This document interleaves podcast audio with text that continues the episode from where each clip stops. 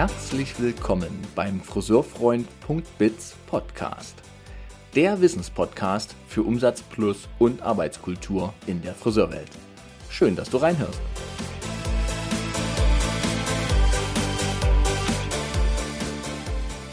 Hallo zusammen. In dieser Episode könnt ihr einem Gespräch zwischen mir und Dennis van Lierop lauschen. Und dieses Gespräch ist quer einmal durch die Herausforderungen der Branchen angelegt. Es geht einmal auch um sein Buch, abgeschnitten. Und es geht ganz zum Schluss um Digitalisierung, Vorteile etc. Es geht um seine Haltung zum Thema Beratung und Entwicklung der Branche. Und eins kann ich euch sagen, in dieser guten Stunde ist unglaublich viel Know-how dabei, was zum Nachdenken anregt, aber auch direkt zur Umsetzung auffordert.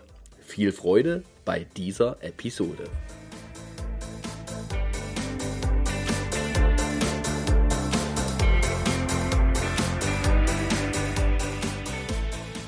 Ihr lieben Hörer, ihr lieben Schauer, es ist, ähm, ihr hört vielleicht das Lachen auf meiner, auf meiner Stimme. Äh, das hat einen guten Grund. Wir hatten gerade schon sehr viel Spaß in einem kurzen Vorgespräch. Und zwar mein heutiger Gast, den ich jetzt erstmal kurz beschreibe und ihr könnt ein bisschen mitraten. Wobei, ihr müsst gar nicht raten, es wird an der Beschreibung stehen. Ich mache es trotzdem ein kleines bisschen spannend. Es gibt so ein paar Begegnungen im Leben, die hat man, sieht man und dann schiebt sich aber so ein wirklicher Kontakt immer noch eine ganze Weile raus. Weil man sich erstmal so ein bisschen beobachtet, man guckt mal hier, man guckt mal da. Und dann erhöht sich irgendwann die Frequenz dieser Begegnungen, der Touchpoints. Und dann denkt man so, jetzt mache ich das. Jetzt brache ich ihn mal an.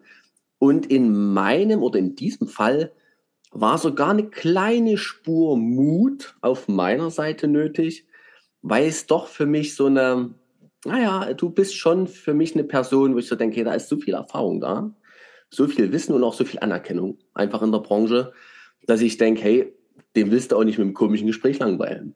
So, und dann haben wir telefoniert und es hat gleich schön gefunkt. Ich freue mich sehr, dass du heute hier bist, Dennis. Dennis van Lierop ist heute ja mein Gast. Hallo.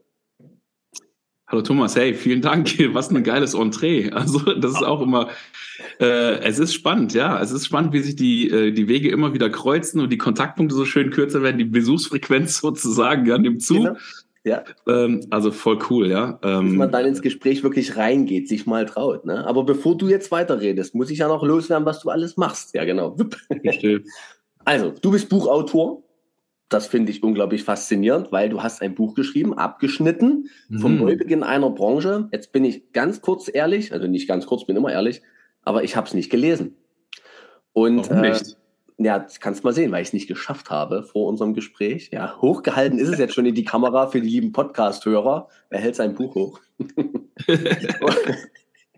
und du bist Gründer und Inhaber der Halo Academy, einer mhm. äh, ja, Weiterbildungsplattform mit sehr schönen speziellen Themen, Webinaren etc. Du gibst Einzelcoachings und Coachings für Unternehmen.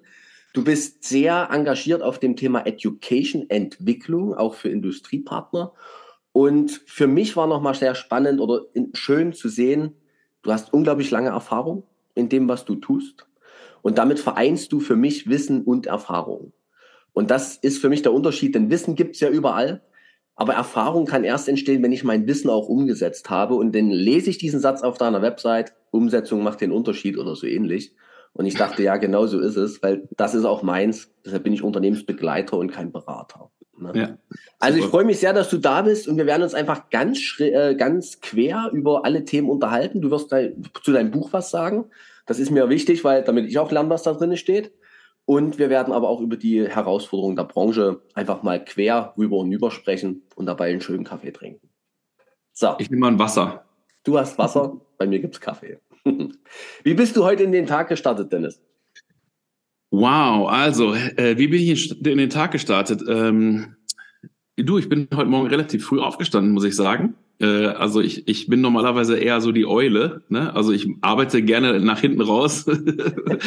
aber äh, ich fange nicht so gerne ganz früh an. Heute Morgen war aber echt so ein Early Bird. Vor allem war es gestern Abend relativ spät. Wir hatten Freunde da. Wir sind gerade nach Potsdam umgezogen und äh, gestern war der erste Besuch da und es war richtig schöner Abend das ist ja in, in so einer Zeit, in der wir leben, auch so, so wertvoll, ne? sich wieder mit guten Menschen zu umgeben, ja. ein gutes Glas Wein zu genießen, ein tolles Gespräch zu führen. Mhm. Das war toll. Und heute Morgen ja früh aufgestanden. Ich bin tatsächlich heute Morgen nach Berlin reingedüst. Ich war heute bei einer Kollegin, die ähm, im ästhetischen, medizinischen Bereich aktiv ist, schon seit vielen, vielen Jahren, die ich schon ganz viele Jahre kenne.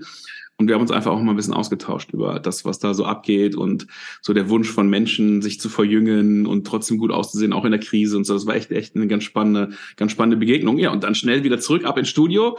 Kamera an, badadam, hier bin ich, ne? Zack, der Friseurfreund ruft zum Podcast. und du gehst direkt mit rein. Das ist voll schön. Ähm, da kommt mir gleich was, was ich aufgreifen möchte.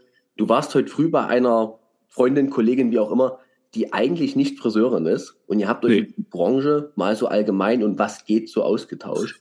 Und du genau. machst das, habe ich heute schon gelernt, auch in deinem Podcast, ne? Dass ja. du von außen Inspiration in die Branche reinholst. Kannst ja. du da was zu sagen? Ja, also das, der Grundsatz, den ich immer so habe, ist, also das habe ich, ich habe mal auch, also ich habe mal Elektrotechnik studiert, ne, und gerade in der Physik lernt man, dass man geschlossene Systeme von innen heraus nicht verändern kann, ne. Also das ist der Beweis, wenn die Hälfte aller Menschen auf der Nordhalbkugel hochspringen würde, würde sich die Erdumlaufbahn oder die, die sagen wir, die Erdachse nicht verschieben, ja. Mhm. So und deswegen finde ich es ganz witzig, äh, das mal zu übertragen auf die Friseurbranche. Wenn alle immer nur über den Erfolg in ihrem eigenen Geschäft sprechen, dann fühlt sich das unheimlich gut an, aber es wird sich am Ende des Tages messbar nichts verändern am Gesamtumsatz zum Beispiel in der Branche oder an der Anzahl der Kunden oder an der Anzahl der Friseure. Mhm. Deswegen gehe ich ganz gerne raus in, in andere Branchen, in andere Industrien und schaue mir mal an, was die für Erfolgsmodelle haben, weil teilweise sind viel mehr Leute involviert, teilweise ist sehr viel mehr Geld im Umlauf und deswegen haben natürlich auch die Schulungsprogramme, die Marktforschungen eine bessere Qualität, weil sie halt einfach tiefer reingehen. Ne? Und mhm. wir haben eingangs schon gesprochen, Umsetzung ist total wichtig und Daraus ziehe ich unheimlich viel Inspiration, die ich dann wiederum in umsetzungswirksame äh, Tools, in wirksame Prozesse, in Schulungsinhalte umsetze, übersetze, damit Friseure auch davon profitieren können. Weil am Ende sind wir ja alle am Kunden aktiv. Der Kunde muss irgendwann sagen, ich kaufe deine Marke, ich will Teil davon sein, ich möchte mich von dir als Experten behandeln lassen. Und da finde ich das total wertvoll, dort außerhalb der Friseurbranche auch mal zu schauen. Ne? Mhm. Das heißt jetzt in der Gastronomie oder jetzt wie heute Medizin. Ja, ich meine, ich, ich war letztes Jahr, habe ich ein bisschen größere Behandlung gemacht beim Zahnarzt. Der Uropa von denen war Bader. Ja, also da war das, ja, so. Und ich sitze dort quasi in dem alten Familienwohnzimmer, was jetzt eine, eine Zahnklinik ist, ja. Und der Kollege erzählt mir, ja, mein Uropa war Bader, der hat auch noch Zähne gezogen und Aderlass gemacht und Haare geschnitten, ja. Ist gar nicht so lange her, Wahnsinn. Ist gar nicht so lange her. Und dann sage ich, ja, ihr, irgendwie habt ihr euch für den anderen Weg entschieden, aber euer Bankkonto sieht anders aus als viele von, von den Kollegen, die jetzt Haare schneiden, ja. Und da kriegt man unheimlich viele Dinge, weil denen sind auch Dinge abhanden gekommen in der Zwischenzeit. Also die fragen mich jetzt, hey, wie können wir unsere Kontaktpunkte wieder aktivieren? Wie können wir unsere Kundenreise, also mittlerweile sind ja Patienten beim Zahnarzt eher Kunden, mhm. ne, vor allem die privaten. Und das ist schon spannend, wie sich da die Dinge weiterentwickeln und bei uns genauso. Ne? Also wie können wir Professionalität in die Abläufe reinbringen? Wie können wir unsere neu gewonnenen Hygienestandards erlebbar für den Kunden nach außen tragen, ohne ständig über Corona-Pauschalen zu reden und so, mhm. sondern machen es, wir wollen nur krasser. Ne? Ja. So, deswegen, wie kommen wir da in die gute Umsetzung, ins gute Handeln? Äh, voll schön, äh, schon wieder so ein schöner Ansatz drin. Du hast es gerade so gesagt, mit einer leicht spitzen Zunge, das Bankkonto des ähm, mhm. Bader, Bader-Enkels. Mhm. Das sieht anders aus. Sieht anders aus, ne? Und das ist, ist deutlich. Es ist so, das ist so gemein, also Kindersprache, aber es ist wirklich so gemein, oder? Wir machen ein Handwerk oder die, die Friseurunternehmen, die, die Friseure am Stuhl, machen ein Handwerk, was jeden Tag sichtbar ist. Ja. Und beim Zahnarzt würdest du glattweg das Hundertfache bezahlen, sage ich jetzt mal über den Daumen. Da zahlt halt die Krankenkasse. Aber würdest du, würdest du tun, um den Schmerz loszuwerden, um gute Zähne zu haben, etc.? Warum tun sich unsere Friseure so schwer, ihrem Kunden begreifbar zu machen, dass egal was du anhast, der Kopf guckt immer raus? Hundertprozentig. Ich glaube, dass ähm, das ist jetzt wieder das, der Aspekt. Ich glaube, dass andere Leute sich die Zeit nehmen, mhm. darüber nachzudenken mhm. und dann wirklich einen konzeptionellen Ansatz zu er, erarbeiten, mhm. sich anzuschauen, wenn ich das und das Ergebnis erreichen möchte, welche Maßnahmen sind notwendig, um genau das zu kreieren und dann darüber nachdenken, okay, was kann ich dafür verlangen? Mhm. Nämlich, welches Problem löse ich für meine Kunden, die da zu mir kommen? Was kann ich als Experte besonders gut? Und woran habe ich noch ein bisschen Spaß? Also, wo kann ich so, mein Frank Rosin, also Gastronomie ist auch für mich so eine Branche, wo du sehr, sehr viele Sachen einfach direkt eins zu eins übersetzen kannst. Und Frank Rosin hat ja auch mittlerweile zwei Michelin-Sterne, sagt ja immer, Liebe ist die wichtigste Zutat. Ja, und wenn ich in Friseurgeschäfte reingehe, ich sehe so viel Liebe, ja, oder, oder ich, ich spüre, dass da mal so viel Liebe war. Ja. Oh, jetzt tut's weh, aber ja, aber ja. Aber es ist so, ne? ja, man muss mal den Finger reinlegen, weißt du? Es gibt so viele Leute, die alles schön reden und da ist alles so heiti-teiti und wir sind eine große Familie. Ja, Bullshit. Am Ende macht dein Business vernünftig, dann haben alle was davon. Ja, deine Kunden, deine Mitarbeiter, deine Familie, deine Kinder, du selber. Also mhm. so erstmal Business first, ja. Mhm. So, und dann hat man auch Kollegen, die man auf Augenhöhe treffen kann, wo man dann Gemeinsamkeiten wieder finden kann. Aber ist egal, ist ein anderes Thema. Aber ich glaube, das ist ähm, äh, ja, also bei solchen Dingen ganz wichtig ist, sich einfach mal wirklich den Raum zu schaffen, um mal wieder gut nachdenken zu können. Und jetzt kommen wir wieder zum Geld zurück also hast ja gesagt, ich bin auch ein bisschen in der Beratung unterwegs. Mhm. Für mich ist ganz, ganz wichtig, dass die Leute auch einen Fokus richtig kriegen. Weißt du, ich habe gestern ein Coaching oder ich meine, klar, Jahresende sprichst du mit allen deinen Coaches nochmal, ja. Mhm, so, und ja, Umsatz, Umsatz, Umsatz, Umsatz, Umsatz. Und dann ich so, okay, Umsatz, Umsatz, klasse, alles klar. Was willst du denn nächstes Jahr für dich haben? Mhm. Wie? Ja, ich so, das ist doch das Wichtigste. Du bist ja selbstständig. Also ich meine, der einzige Grund oder der, derjenige, an den du als allererstes denken solltest und auch darfst, bist du selbst erstmal. Ja. ja weil wenn es dir gut geht, dann geht es allen anderen auch gut, automatisch. Ja? ja. Der Umsatz ist fast irrelevant. Ja, wichtig ist, was du unterm Strich für dich überbehältst und noch wichtiger ist, was daraus an Liquidität für dich in der, auf dein Bankkonto wandert. Ne? Liquidität und jetzt kommt mein Arbeitskulturthema rein, weil du hast gerade gesagt, ein bisschen Spaß noch dabei und ich sage, hey, bitte 50-50. Viel. Ne? Nein, viel, viel Spaß, danke. So, weil das eine ist das Hasseln nach Geld und das andere ist mit 50 mit dem Herzinfarkt in irgendeine Kiste springen müssen. Ne? Du musst, und, absolut. Ja. Du, ich bin ein großer Freund, oder andersrum gesagt, wenn es bei mir im, im Coaching um die Positionierung geht, dann mhm. frage ich die Leute ganz klar drei Dinge. Mhm. Was kannst du einfach e extrem gut? Ja, mhm. wo bist du? Ein und ich habe selbst ja viele Jahre hinterm Stuhl gearbeitet. Ja, ich habe selbst als als äh, zur glorreichen Zeit von Tony Guy damals als Trainer war ich unterwegs und habe dort natürlich relativ viel gemacht. Und ähm, da waren wir natürlich schon von Anfang an immer separiert. Also es gab halt die Leute, die sich auf Farbe spezialisiert haben. Es gab die Leute, mhm. die sich auf das Haarschneidethema und Styling-Thema äh, spezialisiert haben. So, und wenn du da etwas hast, was du richtig, richtig gut kannst, und das kann nicht alles sein, es kann nicht Damen, Herren, Kinder sein. Mhm. Ja, es kann nicht Farbe, Dauerwelle, Texturieren, Haarglättung, was weiß ich, alles sein. Es kann nur eins, vielleicht zwei, drei Themen, die du wirklich ja. richtig gut hast, die locker von der Hand gehen. Und dann brauchst du das, wenn du das gefunden hast, dann musst du dir Gedanken darüber machen, was kannst du mit Liebe machen? Ne? Also diese feine Zutat, ne? So, damit das Essen richtig, ne? Damit das hier Umami kriegt, ne? Also das Ganze muss nach mehr sich anfühlen. Du musst, wenn du bei, im Salon auch bei demjenigen auf dem Stuhl sitzt, dann muss dein Kunde sagen, ich will hier nicht weg. Mhm. Oder kann ich sofort die nächsten zwei Termine buchen, weil ich muss sicherstellen, dass ich das wieder habe. Und zwar alle vier Wochen, weil es tut mir so unendlich gut. Mhm. Ne? Ja, ja, genau. Und das dritte ist, sei dir einfach ganz bewusst über das Problem, was du für deine Kunden löst. Was ist es denn ganz konkret? Ja? Mhm. Weil wenn du den Dreiklang nicht hinkriegst, dann wirst du entweder nicht genug Geld verdienen, du wirst andere Kollegen um dich rum haben, die einfach schneller sind, weil sie einfach effizienter arbeiten können, oder du wirst unglücklich und brennst aus. Ja. ja? So, und deswegen Spaß muss auf jeden Fall dabei sein. Ja? Das Schön, dass du das bereichern. An der zweiten, an der zweiten Stelle auch schon genannt hast. Jetzt räumen wir mal ganz kurz das Gespräch auf. Ich hatte es ja im Intro schon gesagt, wir springen in den Themen, das passiert mir eh, gerade mit so interessanten Gästen. Aber jetzt räumen wir mal kurz auf. Denn die Frage ist ja schon nochmal, wer bist du? Was tust du? So, ja, da wie bist du? Müssen wir schon noch ganz kurz mal, ne? Und wie okay. bist du dahin gekommen? Weil dein Weg ist ja schon auch spannend und erklärt auch viel, ehrlich gesagt. Warum kann er das? Oder warum glaubt er, dass er das kann? Ja, oder so, ja, genau.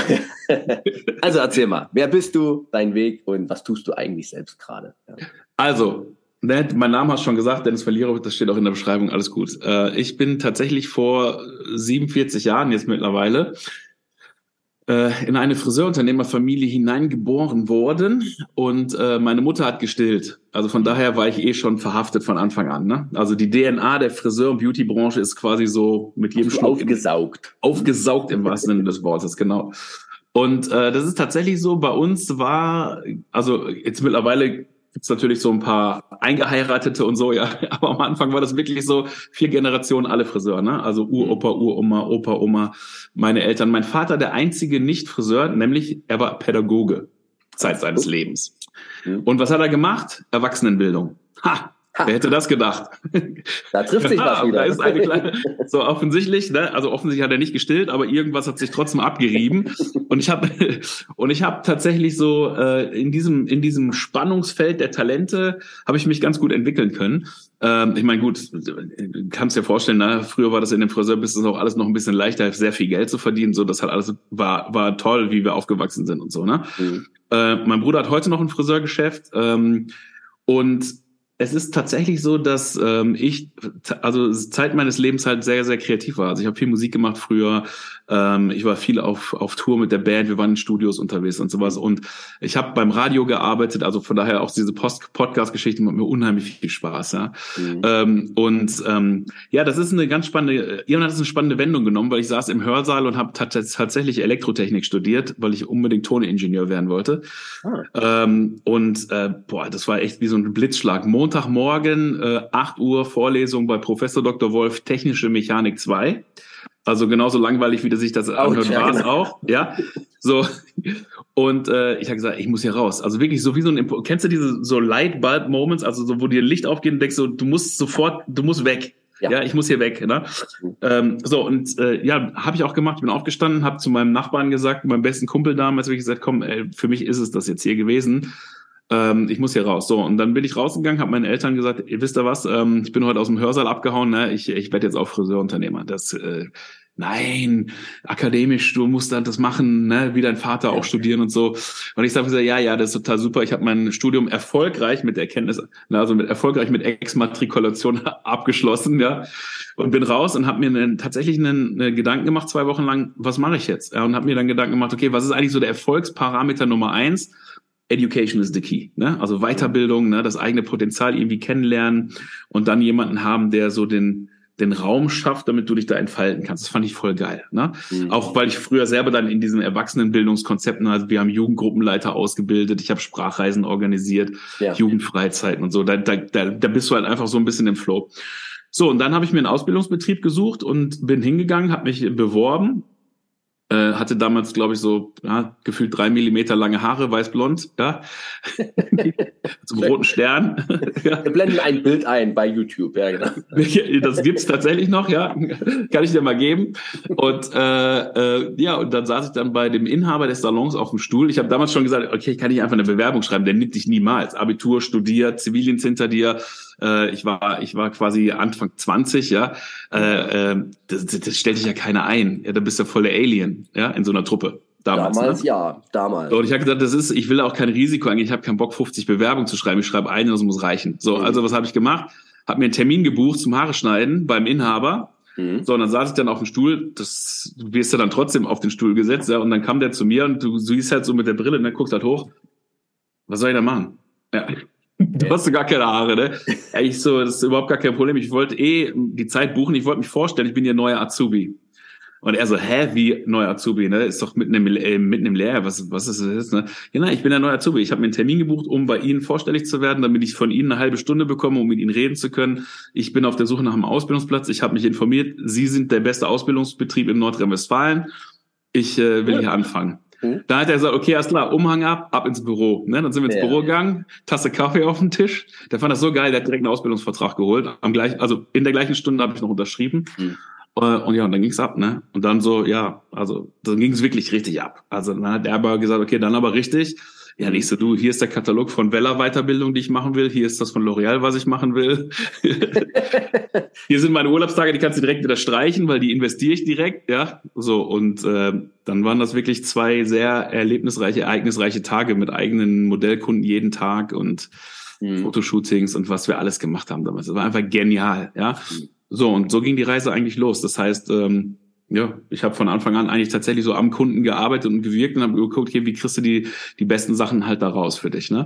Mhm. Äh, ja, und danach ging das natürlich weiter. Wir haben damals viele Weiterbildungen mit Tonio Guy gemacht. Ja, und dann war klar, okay, dann muss ich da halt weitermachen, ne? Mhm. Okay.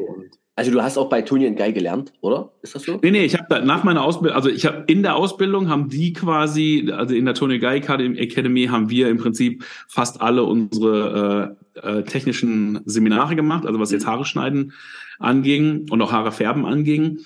Äh, und nach meiner Ausbildung, gut, die ging nur zwei Jahre, ne? also musste halt ein paar Mal, ein paar Mal verkürzen dann. Und dann bin ich halt zu Tony Guy gegangen. Und damals gab es noch ein sogenanntes Bordering-Programm. Also du musstest ein halbes Jahr quasi wie in der Sterne-Gastronomie damals, ja, so, sagen wir mal, mit einem relativ äh, du bist in einer anderen Währung entlohnt worden als in Geld, sagen wir mal so.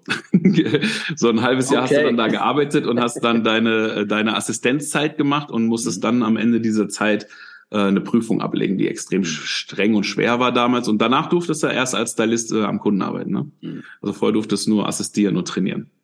Aber das war krass. Wir waren damals 6.800 Friseure weltweit unsere, unsere Jahrestreffen waren in der Royal Albert Hall in London. Also das war halt ein unheimlich, ich weiß, du bist ein großer Freund von Unternehmenskultur. Mhm. Das war eine ganz besondere Unternehmenskultur.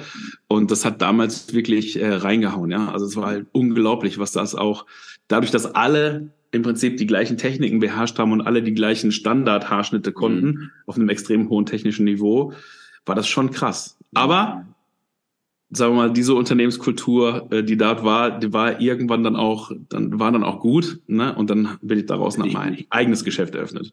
Ja. Wo hast du das aufgemacht? Äh, Mülheim an der Ruhr. Ah, okay. Hm. Ja, also ich komm, bin aufgewachsen, also bin da auch geboren. Ich bin aufgewachsen in Dienstlagen, das ist so am, am Rand vom Ruhrgebiet. Ähm, und ähm, dann tatsächlich in Mülheim an der Ruhr den Laden aufgemacht. War witzig, direkt neben dem Hauptgeschäft von uns. Also mhm direkt an der Bundesstraße. Der eine Laden, der da irgendwie seit äh, gefühlt, keine Ahnung, 50 Jahren oder so stand, ja, und äh, mit meiner Mutter und meiner Oma und so. Und ich dann das Enfant terrible mit dem Meeting Point, komplett gegen die Regeln. ja, also ich bin der großer Freund von Alexander McQueen, Mhm. You gotta know the rules to break them. Also du musst die Regeln kennen, um sie zu brechen. Und ich verstehe das nicht als Erklärung, sondern als Appell. Ja, mhm. also wenn du die erkannt hast, ist wie in der Musik oder in der Kunst. Wenn das wirklich was Neues sein muss, dann musst du halt die Regeln, also oder wie beim Haarschneiden, erstmal perfektionieren und mhm. dann kannst du anfangen zu improvisieren. Ja? Aber erst dann, ja. Den nehme ich auf. Ähm, bist ja noch nicht ganz am Ende. Ich frage gleich weiter zu deinem Lebensweg. Aber das ist ja einer der Punkte. In der Friseurwelt sind ganz viele Regeln gefühlt festgeschrieben. Ja. Ein Konstrukt von Glaubenssätzen, wie man Friseur ist. Dogma. Dogma. Ja. Und die mal aufzubrechen. Weil mir fällt das auf, da bin ich jetzt mal ganz kurz sehr kritisch. Ähm, ich sage jetzt mal, 90 Prozent der Friseurunternehmen haben irgendwie Stress gerade und Druck und Probleme. Ja. Aber 90 Prozent der Friseurunternehmen sind auch komplett gleich. Ja. So, also da, da frage ich mich immer, okay Leute, die Regel haben wir doch eigentlich gerade gesehen dass das gar nicht so gut funktioniert. Nicht mehr, nicht mehr wohlgemerkt. Ne? Überhaupt ähm, nicht mehr, ja. ja. Und jetzt ist es doch der Punkt zu sagen, okay, so geht's wirklich nicht weiter, jetzt neu. Bam. Und zwar mutig. Aber dieser Mut braucht halt auch die Erkenntnis, nicht die Erkenntnis, wirklich den großen Mut loszulassen. Weil wenn du dich veränderst, gerade wenn du schon seit 40 Jahren ein Geschäft hast oder seit 20, machen wir es, bleibt mal so, dann verlierst du ja auch einiges damit. Die Veränderung wird auch einiges an Verlust mit sich bringen. Ne? Ja aber auch unheimlich große Chancen zu gewinnen. Bingo. So, und ich sag dir ganz sehen ehrlich. ist ja die Challenge, ne? Das zu ja, sehen. Das ist die Challenge, natürlich, aber hey, du musst einfach, das ist ja das, was ich auch sage den Leuten im Coaching, ne? Also, mhm. so, also es gibt ja auch viele Methoden, wie man sowas herstellen kann. Und das Problem ist ja, wenn du in einem toxischen System lebst, welches du selber kreiert hast und vergessen hast, dass du es selber kreiert hast. Ne? Weil ich sag mal, du bist ja Unternehmer geworden aus einem gewissen Grund. Also mhm. Unterlassung gehört nicht dazu, dann wärst du Unterlasser. Ja? So, Unternehmer sein bedeutet, ich unternehme jetzt etwas und dafür muss ich, muss ich etwas wissen. Was ist eigentlich, was passiert da eigentlich? Und nicht, wie fühlt sich das eigentlich an? Das kommt auch dazu. Mhm. Aber ich darf ruhig mal, wenn ich ein schlechtes Gefühl habe, mal da reinbohren, ja, mhm. auch mutig sein und mal damit leben, was da rauskommt. Egal wie hässlich das Kind ist, ja, es ist deins. Du hast es gezeugt, das hat Spaß gemacht. Oh und du hast es zur Welt gebracht. Ja? So, du kannst es, kannst es ja nicht wie so ein rothaariges Kind an der Tankstelle aussetzen. Ja? Kannst du schon, dann musst du halt jemand anderem den Schlüssel geben. Ja? Aber ich finde dieses, äh, dieses Jammern und auch, auch oft dieses Rufen nach Fremdbestimmung, nach mhm. Regulierung. Erfolgreiche Unternehmer fragen nach Deregulierung. Die mhm. wollen mehr Freiheit haben zum Gestalten, nicht weniger. Ja? Mhm. So, und das ist ja auch ganz einfach, wenn dein Geschäft halt also wenn dein Geschäft oder das Produkt, das Ergebnis deiner Arbeit nicht genug Liquidität bringt, nicht genug Befriedigung für dich bringt, äh, keinen Sinn mehr hat für dich, dann wird es für andere auch nicht haben, weder für deine Mitarbeiter noch für deine Kunden. Und dann ist halt natürlich akuter Handlungsbedarf. Da muss man den Hörer in die Hand nehmen und dich anrufen oder mich anrufen. Ja. Und dann hat man noch eine Chance. Ansonsten hat man ja auch allzeit die Möglichkeit. Ich habe gestern noch mit jemandem gesprochen, ich so, du, wenn du, wenn du das nicht möchtest, dass du da jetzt so viel verdienst wie ein Geschäftsführer in der Haarkosmetikindustrie, obwohl du nur Haare schneidest, ja, ohne Studium und alles, dann hast du ja die Möglichkeit, geh wieder kleiner. Äh, go big, mhm. jetzt richtig top Upskilling, ne? Ich werde jetzt so super Business Entrepreneur, ich werde was weiß ich, Unternehmer und spiele auch nach den Regeln, die so das Business mit sich bringt. Oder ich mache Fine und Boutique. Go, also es ist ja nicht go big or go home, du kannst auch kleiner werden.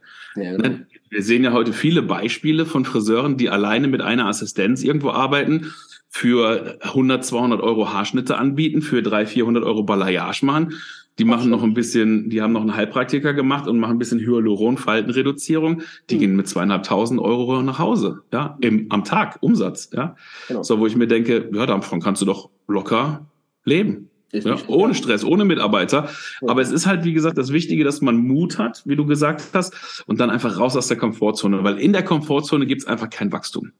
Ja, und wenn du Wachstum brauchst, dann musst du da raus. Dann mu mhm. es ist wie bei Conor McGregor, diesem Ultimate Fighting Typen. Ja, wenn du in den Spiegel schaust, musst du Angst haben vor dir selber eigentlich, ja? Also wenn du morgens in den Spiegel reinschaust, du merkst ja, ich rede mich schon in Rage, Energie mal wieder zu spüren, weißt du? Wir sind alle so, wir sind in diesem, ich meine, schau dir die Fußball-Weltmeisterschaft an, warum sind die Deutschen ausge ausgeschieden?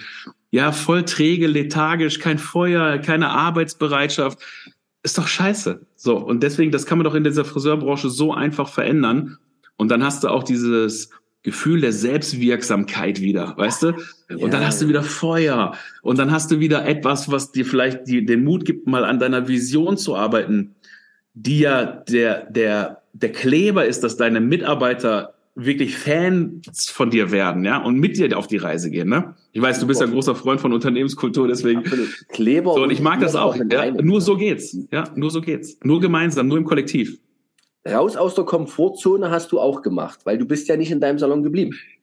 Weiter in ja, deinem ja, Nee, das war krass, genau. Also guter Überleitung wieder. Äh, raus aus der Komfortzone. Ich habe gedacht, komm, was mache ich jetzt? Wo entwickle ich mich selber weiter? Weil das ist mhm. eine meiner großen, meiner so ein bisschen wie Parallele zur Generation Z, ne? So Potenziale entfalten, ne? Selbstverwirklichung. Wo geht die mhm. Reise hin? Was kannst du eigentlich in diesem einen Leben alles erreichen? Rede ich hier gerade mit einem 47-jährigen Jen Settler oder was? Ja. ja. Kann sein. Aber das ist ja, wenn du im Education-Bereich tätig bist, das reibt ja immer so ein bisschen ab, weißt du? Also du entwickelst dich ja permanent weiter wie so ein Medium, ne? Also du bleibst ja nicht so statisch. Ich mag das auch. Also es muss, ich meine, ich habe ja auch zwei junge Kinder, also was heißt jung, die sind schon junge Erwachsene. Mhm. Ähm, aber das ist auch so ein Ding. Die wollen nicht in die Friseurbranche, ne? Und ich frage mich, warum nicht, ne? Und das ist natürlich schon immer so ein Thema. Aber jetzt ist ja bald wieder Weihnachten sitzen ja wieder ein paar Friseure am Tisch. Mal gucken. Vielleicht springt diesmal der Funke über.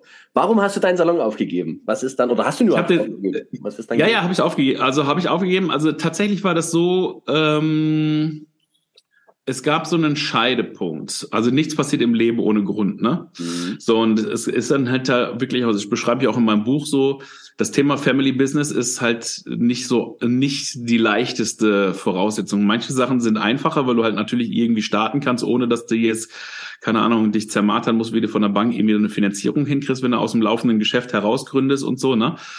Äh, das hat natürlich viele Vorteile. Äh, viele Nachteile ist oder hat's dann aber, wenn es tatsächlich hier und da ein bisschen, sagen wir mal, anders äh, also wenn du dich zum Beispiel mit deiner Sinnfrage beschäftigst in so einem Unternehmen, ja, mhm. und da und da hast du so einen Generationenkonflikt, ja, so ein Clash. Grenzen. Grenzen. So Grenzen, ja. Äh, so, und bei uns war das ganz einfach, ja. Wir haben halt unheimlich viele von diesen Familienthemen, die noch nicht aufgearbeitet waren, ins Business übertragen. So, und das ist nicht gesund, ja. Mhm. So, und ich habe irgendwann dann gesagt, boah, echt, echt anstrengend, jetzt jeden einzelnen Konflikt jetzt quasi im Strategiebereich auch dann nochmal auszufechten. Und dann habe ich meinen Bruder als Azubi noch mit aufgenommen. Da kam oh, die Geschwisterthematik noch dazu. Und ich habe irgendwann gesagt, so Leute, jetzt ich mache das jetzt alles so ein Stückchen weiter. Ich organisiere auch einen Geschäftsführer, äh, der das hier weiterführen kann. Äh, ihr könnt das ja alles so weitermachen. Äh, aber für mich äh, ist jetzt der nächste Schritt angesagt und es gab eine Chance damals. Ich habe relativ viel, Edu ich habe auch zu viel gearbeitet, muss man auch sagen. Ne? Ich habe mhm. fünf Tage im Salon gestanden und zwei Tage Education gemacht. Ne? Mhm. Also damals äh, für TG, also Tony und Guy und TG hatten sich schon gesplittet. Mhm. So, ich bin dann den TG-Weg weitergegangen und habe dann viele Trainings gemacht und auch neue Trainings entwickelt. Also gerade so business-relevante Inhalte. Habe als Artistic Director damals auch viel auf der Bühne gestanden und so also damals wieder wie bei der Musik vorher, jetzt nur mit Haaren, ne, aber auch immer mit viel Musik. Ja, und dann haben wir die Frage, okay, wo geht die Reise hin? Also ich hätte natürlich jetzt irgendwann das Geschäft, also skalieren kannst du es ja nicht, aber du kannst natürlich ein paar neue Locations aufmachen und so. Ja, und dann habe ich gesagt, aber ist es das? Nee, ich will irgendwie, ich will weiterkommen, ich will das multiplizieren, ich möchte mein Wissen mit anderen Leuten teilen, weil ich ziehe halt unheimlich viel Befriedigung daraus, wenn ich sehe, dass andere Leute mit, mit meinen Ansätzen halt ihren Erfolg kreieren, weißt du? Dann finde ich, ich das, das richtig toll. Hm. Kennst du, ne? so, ja. wenn du einen Kunden hast, wo du merkst, boah, das hat Klick gemacht, yo, ja. Und jetzt kommt er zu dir und sagt, hey, weißt du was, das hat funktioniert. Ja. Wir haben die neuen Mitarbeiter gewonnen, wie du gesagt hast. Oder hey, die Mitarbeiterinnen sind jetzt anders eingebunden, die performen besser. Irgendwelche KPIs, also Kennzahlen, ja. Ziele, die du gemeinsam äh, definiert hast, sind erfüllt oder übererfüllt und du kriegst ein mhm. tolles Feedback, ne? Das ist doch Gold, oder? Ja, das ist die Selbstwirksamkeit. Das ist ja der Moment, wo du genau, merkst, richtig, was ich ja. habe und kann, das wirkt. Ja. Das ist der Applaus, ne? wenn du auf der Bühne stehst und das Publikum rennt nicht weg, sondern applaudiert. Ne? Mhm. Und zwar dann, wenn es nicht mehr deine Familie ist, die vor der Bühne steht. Ne? Hey, genau. Oder Leute, die dafür Geld bezahlt haben für die Eintrittskarte.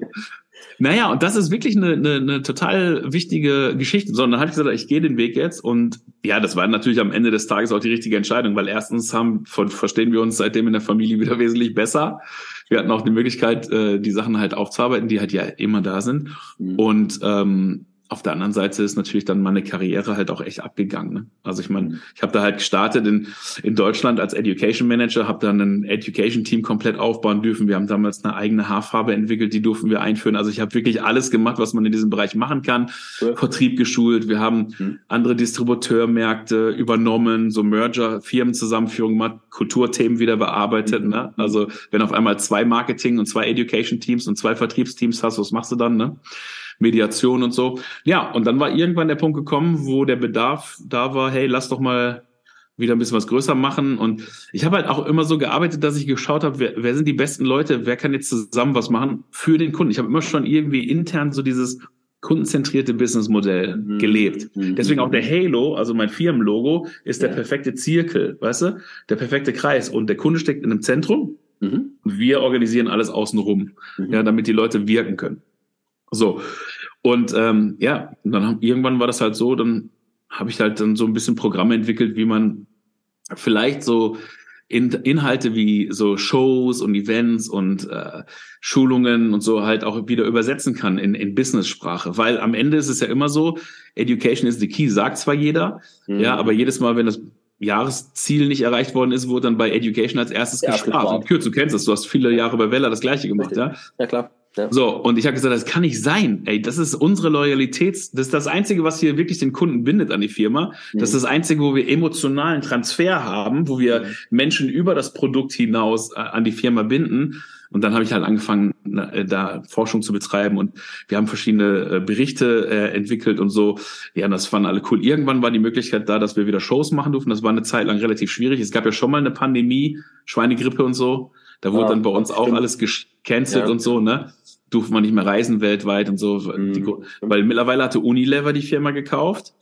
Also wir waren auf einmal Teil eines Großkonzerns, ja und also einen der größten ja, Konsumgüterhersteller der Welt. Mhm. Und das war cool, weil dann ging es halt so, wo dann waren auf einmal die Sachen richtig relevant. Ja? Du weißt ja hinterher immer rückblickend, warum das Sinn gemacht hat, warum du die Arbeit extra da reingesteckt hast. Ja. So, jetzt komme ich zum Schluss. Dann war das so, okay, dann haben die gesagt, hey Dennis, kümmere dich jetzt nicht mehr um Deutschland, nicht mehr um Europa, mach mal weltweit. Mhm. Weil wir brauchen da jemanden, der das alles übersetzen kann, so als Avatar. Mhm. Ne? Ja. ja, das war cool. Ne? Das war halt vier Jahre lang mit den Top-Leuten im Vorstand und äh, da haben wir London vieles... gelebt? Hast du in London gelebt? Ja, ja. Crazy. Vier Jahre, ne? Also ich bin eigentlich mehr im Flugzeug gesessen als in London gewesen, aber. ah, okay. und da merkst du dann auch, okay, du kommst irgendwann an den Punkt, das ist, glaube ich, auch eine ganz spannende Kiste für viele Kreative, wo ich auch selber was gelernt habe. Es gibt nämlich, mhm. wenn du, wenn du halt so viel unterwegs bist, so viele Herausforderungen hast, einen Punkt, an dem du aufpassen musst, dass du äh, dich nicht über lasst es selber. Das macht ja gar keiner. Wir glauben immer, wir werden halt irgendwie ausgenutzt. Stimmt nicht, wir machen es selber. Ne? Mhm. So, also ich bin da ein großer Freund der Drei-Finger-Regel. Ne? Wenn du mit dem Finger auf ein Problem zeigst, zeigen immer noch drei auf dich. Ja. Also ich bin nicht, Schuld gibt's nicht, aber zuständig bin ich. Ja? ja. So, und niemand hat mich zu diesen 150 Flügen im Jahr gezwungen. Das habe ich selber gemacht. Ne? Mhm. Ähm, Aber gut, lange Rede, kurzer Sinn. Da habe ich den Begriff der mentalen Hygiene kennengelernt, weil wenn du abends im Bett liegst und nicht mehr abschalten kannst, ne, dann weißt du halt, okay, du bist zu weit gegangen und jetzt brauchst du halt Alternativen. Ne? So, und das war auch der Punkt, wo ich gesagt habe, jetzt baue ich, jetzt überlege ich mal, was ist mir wirklich wichtig. Mir ist wichtig, dass Friseure durch mein Wissen erfolgreicher werden, ihre Probleme lösen, bessere Kundenerlebnisse kreieren können im Erlebnisraum Salon. Und dann habe ich gesagt, das kann ich hier im Elfenbeinturm gar nicht erreichen. Ja, da, wir sind so weit weg. Ja, wir sind fünf Jahre voraus. Es interessiert ja auch am Ende des Tages, muss man auch ganz ehrlich sagen, niemanden. Ja, mhm. so es gibt eine ganz andere Größenordnung, wo halt Geld verdient wird und der Aktionär ist wesentlich wichtiger. Aber ich habe gesagt, erkennen ist eine Sache, machen ist viel besser, deswegen raus, ne, gründen äh, und dann Programme anbieten, die halt für Friseure den Unterschied machen können. Toll. Wann hast du gegründet, sag nochmal, 2000? Also 2013, äh, darf ich nicht sagen, 2014. Ja, okay. natürlich, ich habe danach mir erst Gedanken gemacht. Also ja, natürlich, ja, ja, natürlich nicht. ja, 2014, genau. Also bald zehnjähriges, ja? das ist schon krass, wie die Zeit vergeht. Uh, Anfang der Pandemie dachte ich, ja, jetzt sind wir das Gröbste durch im siebten Jahr, ne? Dann kam der erste Lockdown, da durften wir alles wieder neu machen. Mhm. Aber es bleibt spannend, ja. Bleibt Bewegung drin. Immer. Danke, dass du das geschildert hast, weil das erklärt natürlich auch einiges. Ähm, also Lebensläufe, das hast du ja selber auch gesagt, erklären ja, warum man heute da steht, wo man ist. Und das wird ja immer als rückwirkend verstanden. Und wir versuchen uns vorneweg zu erklären, egal. Ja. Jetzt bist du an der Stelle, wo du bist und hast ein Buch geschrieben. Das würde ich ja. jetzt kurz aufnehmen, weil du hast es vorhin schon mal genannt, auch in dem Kontext dieses familiäre, dieses Family Business. Also Frage, ist das Buch, wie drückt man es richtig aus, ist da viel autobiografisches dabei? Auch ja. Auch. Also ja, also guck mal, das ist ja eine ganz spannende Kiste. Wenn du anfängst, dich mit dem Thema Buch zu beschäftigen, und ich, ich also ich habe es halt einfach gemacht, weil ich gedacht habe, komm, ich muss jetzt mal ein Buch schreiben. Ja, das hab, ich habe schon öfter mal angefangen und so, aber jetzt war also der Zeitpunkt gekommen, weil ich habe ja dieses Jahr nicht genug zu tun gehabt, ne? Ja, war schon. Ne? Einfach noch ein Buch schreiben, komm, ne? So, aber das machst du ja auch nicht alleine, ja, da arbeitest du am besten im Team, weil sonst wird es nichts. Und ich habe mal bei Wikipedia nachgeschaut vor unserem Podcast hier, und es ist tatsächlich so, dass 90 Prozent der äh, Menschen sagen, sie würden ganz gerne mal ein Buch schreiben in ihrem Leben. Ne? Äh, zehn Prozent von denen ungefähr fangen tatsächlich an. Also es ist schon mal nur ein ganz kleiner Teil, der den. Mut hat, sich mhm. darauf ranzumachen, weil du schaffst ja Beweise. Ja, also andere Leute sehen das ja dann, ne? Das Produkt deiner Arbeit ist ja nicht mehr nur Talking, sondern du musst ja auch ein bisschen was zu Papier bringen. So, und da gibt's natürlich viele, äh, viele äh, Ego-Risiken, sag ich mal. so, Sehr dann, schön ausgedrückt. Ja, ja Ego-Risiken, ne? Also, hey, das kann, äh, so, kennst du noch die Onko-Kaffee-Werbung früher, wo diese Faust aus der Kaffeetasse rauskam? oh Gott, nee. so, pass auf. Auf jeden Fall, äh, das, genau, das ist so ein Thema. Und dann habe ich, hab ich gesehen, dass 90, über 90 Prozent von diesen eingeschickten Manuskripten von Agenturen und Verlagen abgelehnt werden. Ne? Von daher ist es wirklich exotisch, ne, in diesem Kreis der Autoren zu sein. Weil ich habe mich gefragt, am Anfang haben wir alle gratuliert, ne, angerufen, Dennis, willkommen im Club und so. Also es ist schon irre. Es gibt echt nicht ja. viele. Aber ich habe auch gesagt, das Buch ist gut, weil wir sind in so einer schnelllebigen Zeit. Also wir beschäftigen uns ja viel mit Social Media Marketing auch bei uns.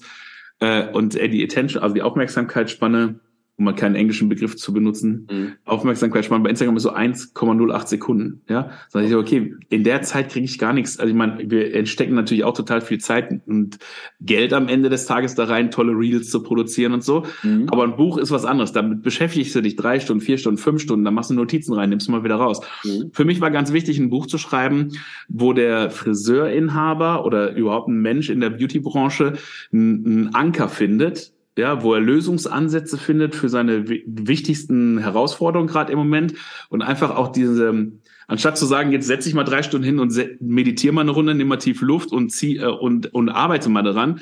Nein, lies das Buch durch drei Stunden lang und dann hast du einen Zettel voll mit Maßnahmen, die du umsetzen kannst. Mhm. Weil die müssen ja erstmal Momentum kreieren. Die müssen ja erstmal wieder schaffen aus dieser Depression, ja, rauszukommen, sich rauszuarbeiten, zu merken, wow, da passiert was, da ist Licht am Ende des Tunnels und das ist kein Zug, der mir entgegenkommt, ja, sondern ja. da passiert jetzt was. Das macht wieder Sinn für mich selber. Andere Leute kommen und sagen, Mensch, Chef, was ist denn mit dir los? Das fühlt sich voll geil an heute, dass du da bist und so. Ja, und dann entwickelt sich so immer schneller werden das mhm. Wachstum eigentlich wieder, also raus aus der Komfortzone. Mhm. Und das Buch, also im Moment zeigt sich auf jeden Fall, dass es genau aufgeht, weil das Feedback ist, ist super. Also wir haben wirklich tolles Feedback und da sind ja schon ein paar tausend jetzt im Markt. Und das Geile ist halt, wir haben halt ganz bewusst am Anfang, ich wollte unbedingt ein dickeres Buch machen, mhm. aber alle waren so, nein, cut the bullshit, lass einfach diesen ganzen Füllkram weg, ne? Mhm. Du redest eh so viel. Und es sind 132 Seiten geballtes Wissen und zwar alles erfolgserprobt. Also nichts Theoretisches, nichts, ja. könnte doch mal so probieren. Nein, alles, was da drin steht, ist tatsächlich in der Praxis äh, eingesetzt und ist brandaktuell. Also ich habe das, auch wieder ein Zufall, ne? Also äh, ähm, Anfang der Ukraine-Krise gab es ja diese, oder gibt es ja immer noch diese Boykotte vor, mhm. gegen Russland. Mhm. Äh, und es gab Lieferpro Lieferkettenproblematik mit China. So, die einzigen beiden Länder, die Papier für Bücher, für Bücherdruck produzieren, Russland und China. Mhm. Also konnten das Buch nicht drucken. So, mein Buch war voll mit Corona-Themen. Und ich habe gesagt, ey, komm, das ist ein Zeichen. Ich schreibe noch mal ein bisschen um, ja, weil und dann haben wir einfach das ganze Ding noch mal noch mal aktualisiert. Äh, also das ist quasi eigentlich schon die zweite Auflage, ja. Also es ist halt, also obwohl es die erste ist, ne? Ja, ja, ist klar. Äh, aber super cool, ja. Und du kannst wirklich da hingehen und kannst nehmen und kannst sofort beim ersten Kapitel eigentlich schon in die Umsetzung gehen, ne? Mhm. Und das ist äh, freut mich, ja. Und ich will hoffen, dass das natürlich auch äh, dazu führt, dass äh, auch bei unseren Kunden, Kunden natürlich dann auch der eine oder andere dann mal sagt, ey, weißt du was, ich könnte schon ein bisschen Hilfe gebrauchen dabei. Ne? Absolut. Ja. Ähm, war wieder was Schönes dabei. Raus aus der Depression. Ja. Raus aus diesem äh, ja, Lock-in-Syndrom heißt mehr oder weniger, ich kann mich ja. eigentlich gar nicht bewegen. Und da mal rauszukommen und da hilft tatsächlich, ich bin, ich äh, bin, was heißt, bin ich gegen Meditation überhaupt nicht. Ich habe viele Menschen, die um das rum mich tun. Aber sowas Aktivierendes zu haben, wo du wirklich liest und wieder so eine Form von Hoffnung und Energie, Antrieb, Momentum hast du es genannt, ne, äh, spürt, ist was anderes. Ich bekam jetzt mal ein Feedback auf meinen Podcast, hat mir Aura früh geschrieben, eine bei Instagram eine Nachricht pling. Danke für den Podcast, meine tägliche Motivation in den Tag. Und ich denke so, krass. Also da habe ich mich wirklich so, auch sehr berührt, kurz Gänsehaut für Thomas, weil äh, das, das, ja klar war das der Gedanke, aber das kommt so an. Okay, ne? Ja. Wie schön ist das? Selbstwirksamkeit, ne? Genau. Ist total geil. Und das ist zum Beispiel so, wo du merkst, so, okay, wenn man super viele Sachen ausprobiert mit dem ganzen Funnel und der Online Academy, Webinare, mhm. Und ich, ich muss dir ganz ehrlich sagen, ich also habe das jetzt auch schon für den neuen Podcast und auch mit dem Buch. Voll geil. Und dieses Feedback, ich habe genau das, was du jetzt gerade gesagt hast, gestern auch gekriegt. Ja, ich habe mir schon die neue Folge vom Podcast gespeichert für morgen, wenn ich zur Arbeit fahre. So starte genau. ich in den Tag. Ey, wie geil, ja? ja genau. Und das ist so äh, völlig voll spannend. Das hat sich so verändert in dieser Zeit. Das wäre vor drei, vier Jahren undenkbar gewesen. Aber jetzt ist es halt auch in der Friseurbranche angekommen. Ja, ja das stimmt. Und jetzt wiederum in anderen Branchen ist es schon längst Standard, ja. Mhm. So, und dann kann man natürlich gucken, dass man halt die Qualität von dort rüberbringt in die Friseurbranche. Und das ist halt echt cool. Und Inspiration ist so eine mächtige Waffe, ne? Ja. Äh, und deswegen, wenn du so ein Buch hast, äh, allein die Tatsache, dass du halt, und da gibt's ja, wie gesagt, viele, man kann meditieren, am Ende des Tages gibt's ja viele Prozesse, die in deinem Körper ablaufen. Mhm allein, dass du halt dich eine Stunde damit hinsetzt und dich das fesselt, weil es gut gemacht, geschrieben ist, sehr kurzweilig ist, sofort damit in die Umsetzung gehen kannst, es triggert so viele Gedanken bei dir und du kommst einfach ins Handeln. Ja, genau. Und zwar ins Gute, ja? ja. Und das ist, glaube ich, ganz, ganz, ganz wichtig. Und dann arbeitest du dich daraus. Ich bin da voll bei dir. Ansonsten Depression, eine richtige Depression, damit ist natürlich nicht zu spaßen, aber ich bin großer Freund der Übersetzung, wo man sich mal den Wortstamm anschaut, ne? Und Depression, also wenn du es auf Englisch machst, dann heißt es ja depressed, also du bist depressiv, ne? Und wenn dann man, das sind zwei Silben teilt, deep rest. Mhm. Ja, du brauchst einfach entspannen, du bist überfordert. Du musst lernen, dich zu entspannen, ja? Äh, weil du hast wahrscheinlich das vergessen irgendwo in dem Prozess, ne? Ja, also deswegen, also man kann da schon vieles machen, aber ja, das Buch, äh, wie gesagt, es hat Spaß gemacht, war viel Arbeit mhm. und jetzt freue ich mich darüber, dass möglichst viele Leute das lesen und dann auch sagen, hey, wie ist es finden? Ja, also das ist ja das, worauf ich auch ähm, also wo du auch als, als, als Autor, als Coach, als Berater natürlich, also Feedback ist ein Geschenk, ja. Mhm. So, und ich nehme jedes Feedback auf, ich nehme jedes Feedback ernst. Wir haben auf unserer Internetseite, kann man die Dinger bestellen, so mit Signatur, mhm. mhm. also signiert und dann ähm, sage ich halt, okay, und dann in der Abfrage steht auch drin, ne, was erwartest du und so. Das ist halt echt spannend, was die Leute da reinschreiben, ne? was auch ihre Themen sind. Und das hilft mir natürlich auch ein bisschen zu gucken, okay, wo kann ich den Leuten im nächsten Step helfen, ne? An der Stelle wechsle ich das Thema. Mach mal. Mir ist tatsächlich aufgefallen, auch beim Vorbereiten auf unser Gespräch hier, war ich auf deiner Website unterwegs.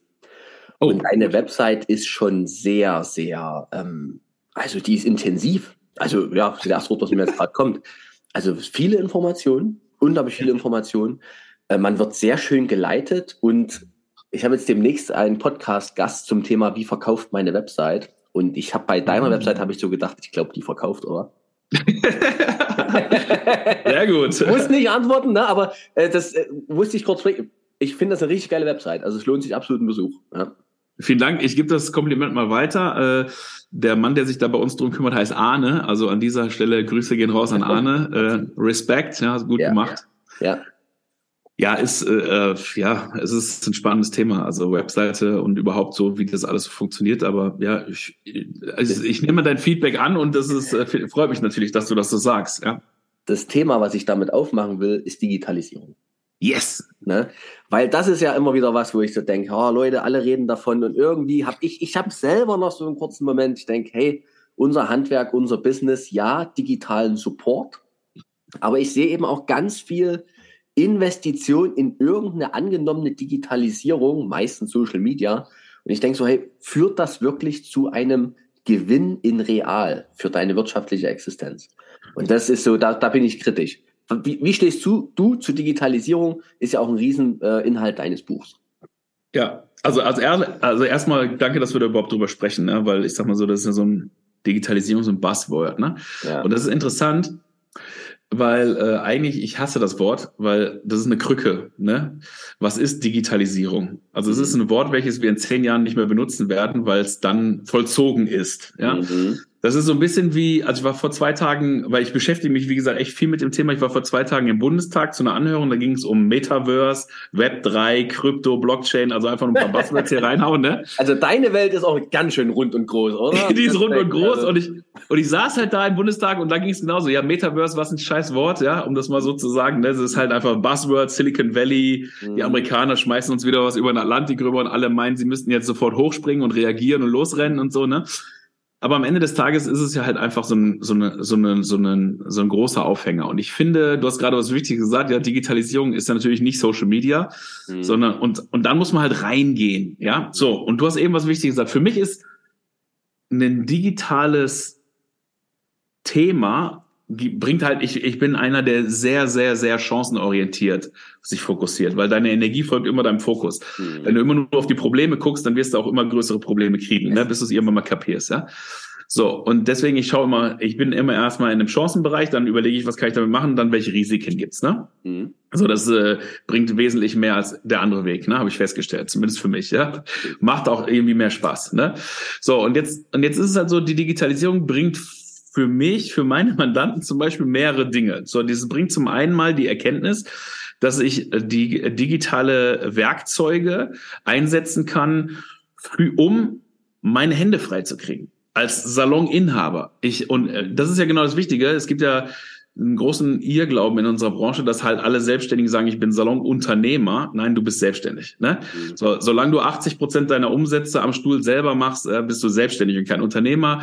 Ich meine, du nix, also ich gehe davon aus, dass es so ist. Ja? Mhm. So, Unternehmer sind Leute, die nicht selber Umsatz am Kunden machen, sondern die sich darum kümmern, Ressourcen bereitzustellen, damit andere halt einen Wirkungsraum haben, in dem sie halt Kunden begeistern können. Solange die Rede kurzer sind, Digitalisierung kann dir helfen, neue Umsatzquellen zum Beispiel zu erschließen. Ja, es kann dir die, es gibt dir eine Möglichkeit auch in Zeiten, wo du jetzt vielleicht durch Einschränkungen, Pandemien, schlag mich tot, ja, irgendwie in Zukunft vielleicht ja öfter kommen werden, halt Möglichkeiten hast, trotzdem weiter Umsätze zu machen. Du kannst Online-Beratungen anbieten. Du kannst einfach dein Dienstleistungsangebot, dein Spektrum passend zu deiner Positionierung, deiner Expertise ausbauen. Ja? Mhm. Und das ist geil, weil es gibt dir nicht nur die Möglichkeit, deine Hände frei zu kriegen, mit einem besseren Wissen über das, was da halt die Auswirkungen deiner Aktivitäten, deiner Entscheidung ist, auch Messbarkeit reinzubringen, dass du einfach die Qualität deiner Entscheidung optimieren, verbessern kannst und also damit auch effizienzsteigernd äh, auf dein Unternehmen einwirken kannst. Und das andere, was halt natürlich passiert, du kannst halt hier die Customer Journey, die Kundenreise, ja, die emotionale Reise deiner Kunden verlängern und intensivieren. Ich habe ja durch die, den richtigen Einsatz von digitalen Werkzeugen, die ich dann halt für meinen Werkzeugkasten dazu baue, wie mein Smartphone, meine Computerkasse und meine mhm. Haarschneideschere auch, ja, habe ich ja natürlich hier Tools, äh, die wieder mit Prozessen aktiviert werden, wo ich dann die Kunden vor meinem Salonbesuch schon abholen kann, den einbinden kann durch den Salonbesuch und auch danach im Follow-up. Und mhm. das ist etwas, wo ich sage, da macht es absolut Sinn. Digitalisierung nur um des Digitalisierens willen und ich möchte Innovation, ich möchte fortschrittlich wirken, das ist Quatsch. Ja, ja aber da, wo es für dich was bringt, das Richtige auszuwählen, das Richtige einzusetzen und einzubauen, für ein besseres Kundenerlebnis macht absolut Sinn. Und natürlich auch deine Mitarbeiter mit einzubinden, weil die am Ende des Tages ja große, äh, einen großen Anteil an deinem Erfolg haben. Ja? Den größten, im Friseurhandwerk fast den größten, ne? Ja, genau. Als auch am meisten dafür. Ja, genau. so. so. so, das ist so, verstehst du? Und deswegen sage ich, okay, Digitalisierung, also Social Media ist einfach eine Art und Weise, wie man halt sein Marketing heute von der Tageszeitung halt ins Netz verlagert, aber. Geht um reine Sichtbarkeit reine Sichtbarkeit, da kann man natürlich auch Performance-Marketings-Ansätze machen. Äh, wir haben natürlich auch das, das, Thema Mitarbeiterrekrutierung, wo ich heute, ich muss halt da sein, wo die Leute sind, ja. Mhm. So, das ist halt heute nicht mehr der, im Wochenanzeiger, ne? Thomas, bist du noch da? Jetzt bin ich, jetzt, es steht irgendwie gerade das Bild, ne? Ich habe auch gerade kurz gestützt. Thomas, hörst du bist eingefroren. Noch? Aber hörst du mich noch? Kannst du mich hören? Dennis, hörst du mich?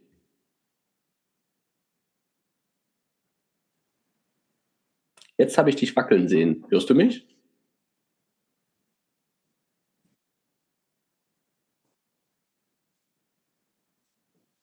Hörst du hey, mich bist du noch da?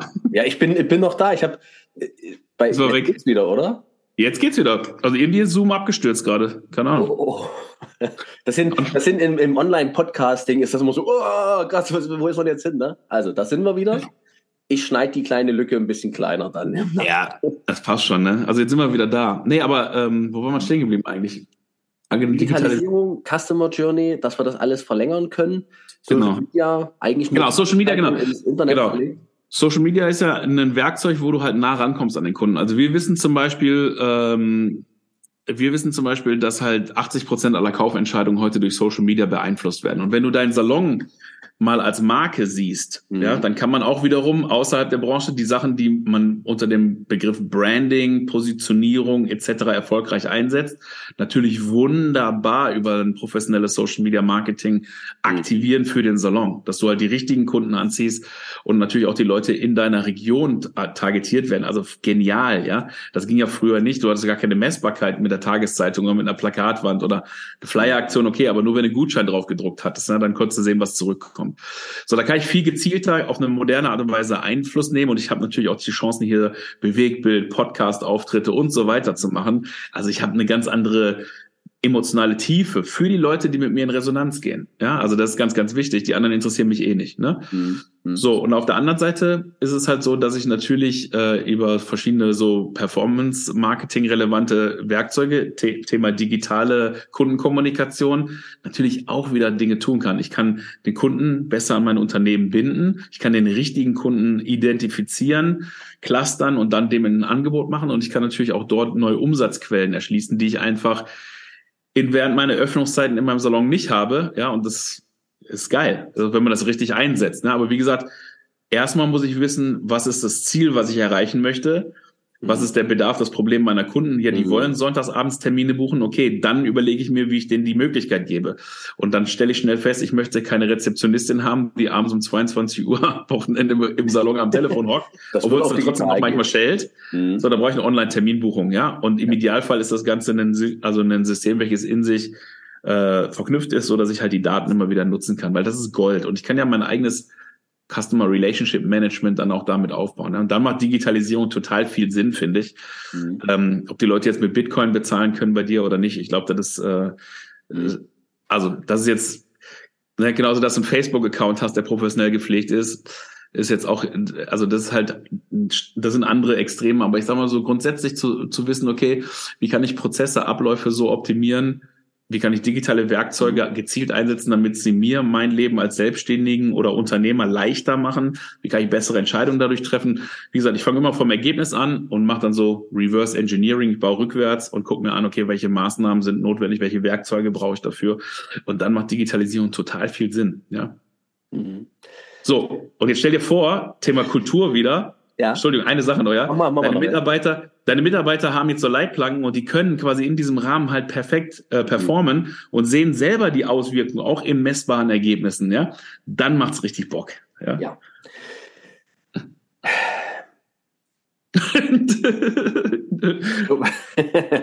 Digitalisierung. Danke, dass du die Brücke gerade noch geschlagen hast, denn ähm, eine, das eine ist, hast auch dieses, dieses schöne Selbstständig, ne, nochmal genannt. Und ich habe innerlich genickt, weil ich das ja auch an mir selber ja auch erlebe. Ich bin ja auch erstmal selbstständig tatsächlich, weil über meine Person meine Umsätze generiert werden. Und die Frage ist aber in einem Unternehmen, wo eben mehrere Mitarbeiter sind, dann muss ja die Digitalisierung eben auch die Möglichkeit schaffen, und das hast du gerade schön gesagt, dass alle sich daran irgendwie beteiligen können. Ein ja. Rahmen, weil sonst wirst du ja wieder adlig. Sonst hängt es ja wieder an dir als Chef, das alles zu pflegen und zu machen. Das ist ja der pure Irrsinn, weil es dann auch irgendwann der Spaß weggeht. Ne? Also ich glaube, gerade für unsere kreativen äh, Unternehmer und Friseure, die ja sehr, sehr auf Emotionen und Verbindungen auf andere Menschen reflektieren, ist es einfach schön, eine Arbeitskultur zu schaffen, wo man wieder gemeinsam etwas Schönes gestaltet und nicht man als Chef immer nur der ist, der irgendwas fordert und drückt und macht und tut. Ne? Ja. ja, absolut.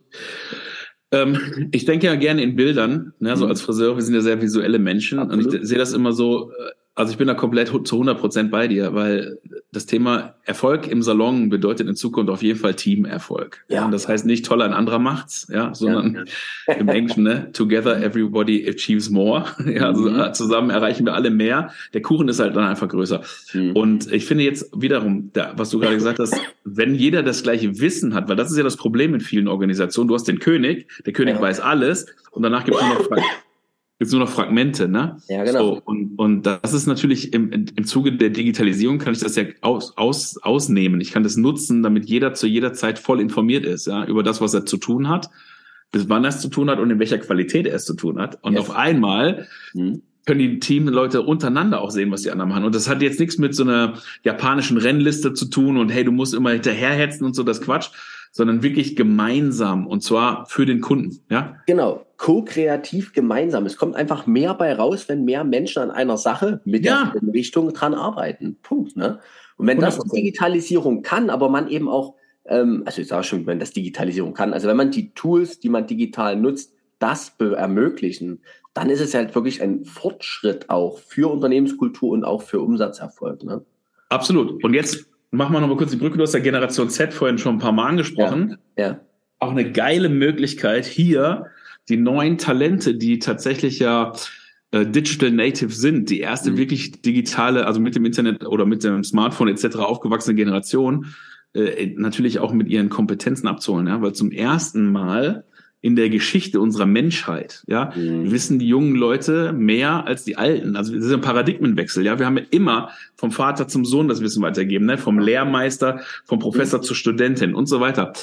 Und jetzt ist zum ersten Mal so, dass man das umdrehen kann. Das heißt jetzt zum Beispiel auch in deinem Unternehmen, wenn jetzt vor so ein Mentoring-Programm hattest, ja, wo der Senior-Chef quasi den Azubis mal was erzählt hat, kannst du es jetzt umdrehen. Ja? Reverse Mentoring, ja? Ja, ja. Und das ist einfach für für so eine, für so eine Team-Zusammenhalt einfach äh, ein total, jetzt sind wir wirkmächtige mhm. Taktik, ja, die du anwenden kannst, ja. Und deswegen voll geil. Also wiederum, Digitalisierung macht auch hier Sinn, wenn man sie sinnvoll einsetzt, ja. Mhm. Dennis, ähm, ja. super. Es ist voll spannend mit dir sich, äh, für mich ist es voll spannend, mich mit dir auszutauschen. Ich habe gerade einen Blick auf zwei Dinge. Einmal auf die Uhr die, die Zeit rennt immer. Stunde am, am, am Austauschen sind und ich finde auch sehr, also viele Themen auch ganz tief schon bearbeitet haben.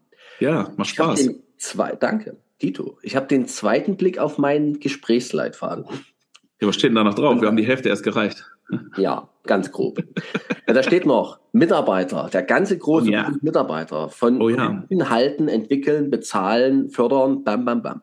Ja. Steht da noch drauf das ganze große Thema Kunden, das neue Kundenverhalten, die Dienstleistungsangebote schärfen, mich selber positionieren, alles sowas. Oh yeah.